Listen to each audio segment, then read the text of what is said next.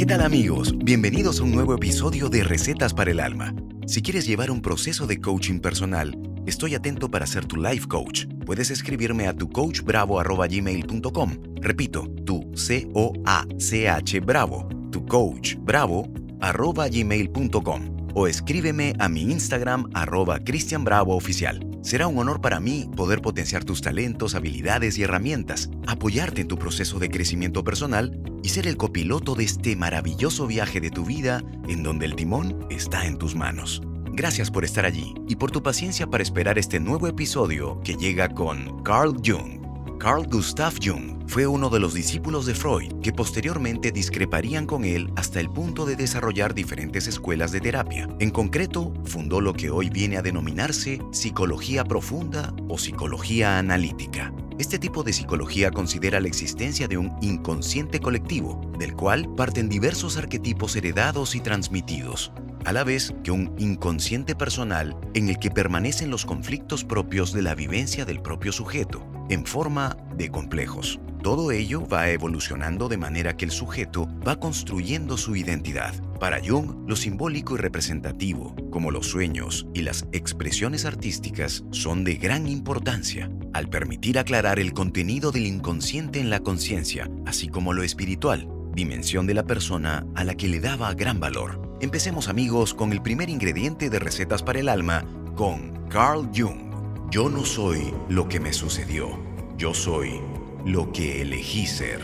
Albert Ellis, uno de los psicólogos norteamericanos más influyentes conocido dentro del mundo de la psicología clínica, especialmente debido al hecho de ser el autor o desarrollador de la conocida TREC o Terapia Racional Emotiva Conductual, sostiene que no son los acontecimientos los que nos generan los estados emocionales, sino la manera de interpretarlos. Si somos capaces de cambiar nuestros esquemas mentales, seremos capaces de generar nuevos estados emocionales, menos dolorosos y más acordes a la realidad, por tanto, más racionales y realistas. Ante una circunstancia, ante una opinión o acción de otros, somos nosotros los responsables del valor emocional que le damos a esas cosas en la medida en que somos conscientes de que nada ni nadie es el causante del volumen que le damos a esas voces. En la medida en que permitamos que estas situaciones nos afecten o no, lograremos gestionar mejor nuestras emociones. En nuestras manos está el control para bajarle el volumen a esa carga. Nosotros tenemos el poder de elegir. Puedes vivir del pasado o aprovechar lo ocurrido como un aprendizaje en el presente y una oportunidad para tu futuro. Robin Sharma decía, nunca te arrepientas de tu pasado. En su lugar, abrázalo como el maestro que es. Te repito el ingrediente número uno de Carl Jung. Yo no soy lo que me sucedió. Yo soy lo que elegí ser. Ingrediente número dos. El conocimiento de tu propia oscuridad es el mejor método para hacer frente a las tinieblas de otras personas. Jung exploró la idea de la sombra, que representa los aspectos no aceptados o reprimidos de nuestra personalidad. Al enfrentar y trabajar con nuestra sombra, podemos integrar estos aspectos en nuestra identidad y lograr una mayor autenticidad. La autorreflexión y autoconocimiento, pilares de la inteligencia emocional, son claves para nuestra relación con los demás.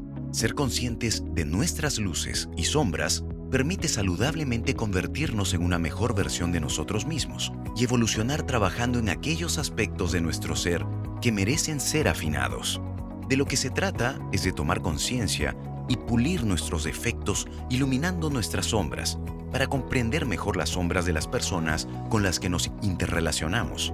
Uno no alcanza la iluminación fantaseando sobre la luz, sino haciendo consciente la oscuridad. Lo que no se hace consciente se manifiesta en nuestras vidas como destino. Ser consciente en nuestra propia naturaleza puede ayudar a comprender la presencia de elementos semejantes en los demás. Como decía Buda, todo lo que te molesta de los demás es solo una proyección de lo que no has resuelto de ti mismo. Y Lao Tse decía, quien vence a otros es fuerte, pero quien se vence a sí mismo es poderoso. Te repito el ingrediente número 2. El conocimiento de tu propia oscuridad es el mejor método para hacer frente a las tinieblas de otras personas. Ingrediente número 3. Aquello a lo que te resistes, persiste. La aceptación es la clave. Abrazar los eventos de la vida, tanto los buenos como los desagradables, nos permiten dar el paso hacia adelante, en vez de enfocarnos en la fatalidad que nos ancla en el estado de víctima, comprender en las situaciones adversas la oportunidad ayuda a transformar ese evento en algo positivo. Carl Jung añadía, aquellos que no aprenden nada de los hechos desagradables de la vida fuerzan a la conciencia cósmica a que los reproduzca tantas veces como sea necesario para aprender lo que enseña el drama de lo sucedido. Lo que niegas te somete, lo que aceptas te transforma. Recuerda lo que decía Rumi, lo que buscas te está buscando a ti. Te repito el ingrediente número 3, aquello a lo que te resistes, persiste. La aceptación es la clave. Ingrediente número 4, no retengas a quien se aleja de ti, porque así no llegará quien desea acercarse. En cualquier relación de parejas que tengas, no te merece quien no te ame, y menos aún quien te lastime. Y si alguien te hiere reiteradamente, puede que te merezca, pero no le conviene a tu vida. No te merece quien te lastima. Recuérdalo, cuando el amor es la norma, no hay voluntad de poder y donde el poder se impone, el amor falta. Existen tantas noches como días y cada una dura lo mismo que el día que viene después. Hasta la vida más feliz no se puede medir sin unos momentos de oscuridad y la palabra feliz perdería todo sentido si no estuviese equilibrado por la tristeza. Como decía Yalil Gibran, si amas a alguien, déjalo libre. Si regresa, siempre será tuyo. Si no, nunca lo fue. Jung añadía, para que venga lo mejor, lo bueno debe hacerse a un lado. Y Robin Sharma decía, tus excusas no son más que las mentiras que tus miedos te han vendido. Te repito el ingrediente número 4. No retengas a quien se aleja de ti, porque así no llegará quien desea acercarse. Ingrediente número 5. Todos nacemos originales y morimos copias. Esta es una reflexión sobre la naturaleza humana y cómo evolucionamos a lo largo de nuestras vidas. Según Jung, cada persona tiene una singularidad interna y un potencial único que debe ser reconocido y desarrollado. Cuando nacemos somos únicos y auténticos. No hemos sido influenciados por el mundo exterior y nuestras experiencias aún no han moldeado nuestra identidad. Somos genuinos en nuestra individualidad y potencialmente libres para desarrollar nuestras propias ideas, sueños y personalidad. Sin embargo, a medida que crecemos, somos influenciados por nuestro entorno, la sociedad y las expectativas culturales. Aprendemos comportamientos y creencias de aquellos que nos rodean y nos adaptamos a las normas y convenciones establecidas. Gradualmente, comenzamos a imitar y adoptar las características de otros, perdiendo parte de nuestra originalidad. A medida que envejecemos y nos acercamos al final de nuestras vidas, a menudo hemos perdido gran parte de nuestra autenticidad inicial. Nos convertimos en copias de lo que se espera de nosotros en lugar de perseguir nuestros propios deseos y ser verdaderamente fieles a nosotros mismos. Este es un llamado a mantener nuestra originalidad y autenticidad a lo largo de nuestras vidas. La frase de Jung nos recuerda que es importante resistir las presiones externas y vivir de acuerdo con nuestros propios valores y pasiones en lugar de simplemente imitar a otros o encajar en una idea preconcebida de cómo deberíamos ser. Te repito el ingrediente número 5. Todos nacemos originales y morimos copias. Ingrediente número 6. Todo depende de cómo vemos las cosas y no de la forma en que son en sí mismas. Este pensamiento refleja la importancia de la perspectiva y la interpretación personal en la forma en que experimentamos y comprendemos el mundo. Nuestra percepción de las cosas no está determinada únicamente por cómo son objetivamente, sino por cómo las interpretamos subjetivamente. Nuestra interpretación subjetiva puede influir en cómo experimentamos y nos relacionamos con esa realidad. Cada persona tiene su propio lente a través del cual ve y comprende el mundo. Nuestras experiencias pasadas, creencias, valores y emociones influyen en cómo interpretamos y respondemos a las situaciones que enfrentamos. Dos personas pueden experimentar una misma situación de manera completamente diferente, debido a sus perspectivas únicas. Este pensamiento también implica que tenemos cierta capacidad de influir en cómo percibimos y respondemos a las circunstancias. Al conocer que nuestra interpretación puede influir en nuestra experiencia, podemos elegir adoptar perspectivas más positivas, realistas o compasivas que nos ayuden a ver las situaciones de manera más constructiva. No existe idioma que no pueda ser malinterpretado. Cada interpretación es hipotética, ya que es un simple intento de leer un texto desconocido. Marco Aurelio decía, todo lo que escuchamos es una opinión, no un hecho. Todo lo que vemos es una perspectiva, no la verdad. Te invito a cultivar una mayor flexibilidad y apertura mental, lo que puede enriquecer nuestras interacciones y promover un mayor bienestar emocional. Te repito el ingrediente número 6. Todo depende de cómo vemos las cosas y no de la forma en que son en sí mismas. Ingrediente número 7 de Carl Jung. No hay toma de conciencia sin dolor. Esto sugiere que el proceso de adquirir una mayor comprensión y conciencia de uno mismo, de los demás o del mundo en general, a menudo implica un grado de dolor o incomodidad emocional. Implica que el crecimiento personal y el desarrollo de la conciencia requieren enfrentar y explorar aspectos difíciles, dolorosos o incómodos de nuestras vidas. En muchos casos, el dolor puede ser un catalizador para buscar un mayor entendimiento y cambio. A menudo es a través del enfrentamiento de desafíos, crisis, pérdidas o experiencias dolorosas que nos vemos obligados a examinar nuestras creencias, patrones de comportamiento y emociones. Estos momentos de crisis o dolor pueden desencadenar una reflexión más profunda y una búsqueda de respuestas y significado. Eso al que el budismo japonés llama Kensho y al que podríamos interpretarlo como oportunidad de crecimiento a través del dolor. El dolor puede actuar como una señal de algo que no está funcionando, de algo que necesita ser examinado o abordado. Puede generar un sentimiento de incomodidad o disonancia que nos impulsa a cuestionar y explorar nuevas perspectivas, valores o comportamientos. Sin embargo, es importante tener en cuenta que no todo crecimiento o toma de conciencia requiere necesariamente dolor. Aunque el dolor puede ser un factor motivador, también podemos desarrollar conciencia a través de experiencias positivas, aprendizajes constructivos o relaciones significativas, lo que el budismo zen llama satori. Además, el dolor en sí mismo no garantiza automáticamente un mayor nivel de conciencia.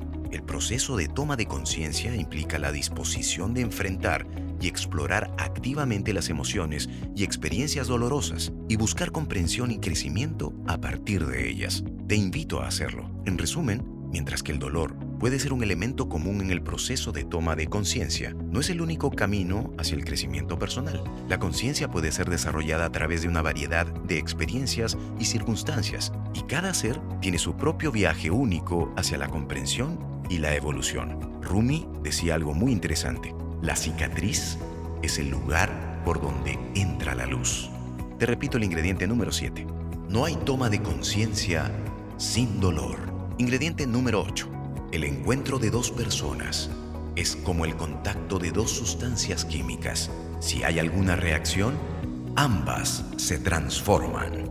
En física cuántica existe un concepto conocido como entrelazamiento cuántico que inquietó desde siempre al propio Albert Einstein y que, de algún modo, puede aplicarse al comportamiento humano. Según este principio, el principio de entrelazamiento cuántico, cuando dos partículas toman contacto entre sí, cambian en algún aspecto para siempre. Aún más, aunque no estén cerca una de la otra, aquello que han creado juntas impacta a su vez en el resto de partículas. Este entrelazamiento cuántico también nos caracteriza a todos nosotros. Por ejemplo, si nos rodeamos de gente con actitud negativa y que se dedica a sembrar críticas, puede influir en nuestro estado emocional al punto de que nosotros continuemos con esa cadena en nuestro círculo íntimo personal, afectando a nuestra familia. Todos somos como partículas caóticas chocando unas con otras e imantando determinadas cargas emocionales. Lo que unos hacen, otros lo sufren, y los que lo sufren comienzan una cadena de contagio de ese sufrimiento. Es necesario romper esa interconexión que diezma día a día la calidad de nuestras relaciones.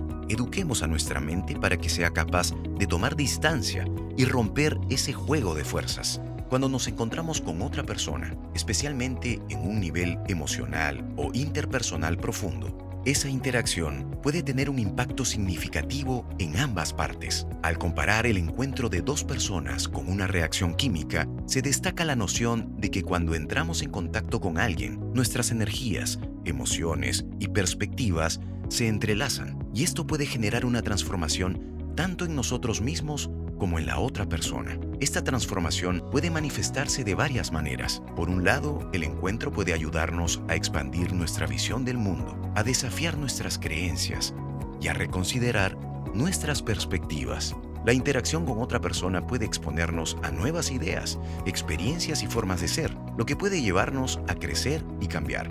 Además, el encuentro también puede generar cambios emocionales y psicológicos en ambas partes. A través de la conexión y la intimidad compartida, podemos experimentar un mayor entendimiento, empatía y compasión. Nuestras interacciones pueden ayudarnos a sanar heridas emocionales, superar obstáculos y crecer como individuos. Sin embargo, es importante tener en cuenta que no todos los encuentros o reacciones tienen el mismo efecto. Algunas interacciones pueden ser más superficiales o carecer de impacto significativo, mientras que otras pueden ser profundamente transformadoras. La naturaleza de la reacción y la transformación dependen de la calidad de la conexión, la apertura emocional y la reciprocidad entre las personas involucradas. En resumen, esta frase de Jung subraya la idea de que nuestras interacciones con los demás tienen el potencial de generar cambios y transformaciones en nosotros mismos y también en los demás. Cada encuentro nos brinda la oportunidad de crecer, aprender y evolucionar, especialmente cuando hay una conexión genuina y significativa. Te repito el ingrediente número 8. El encuentro de dos personas es como el contacto de dos sustancias químicas. Si hay alguna reacción, ambas se transforman. Ingrediente número 9. Eres lo que haces, no lo que dices que vas a hacer.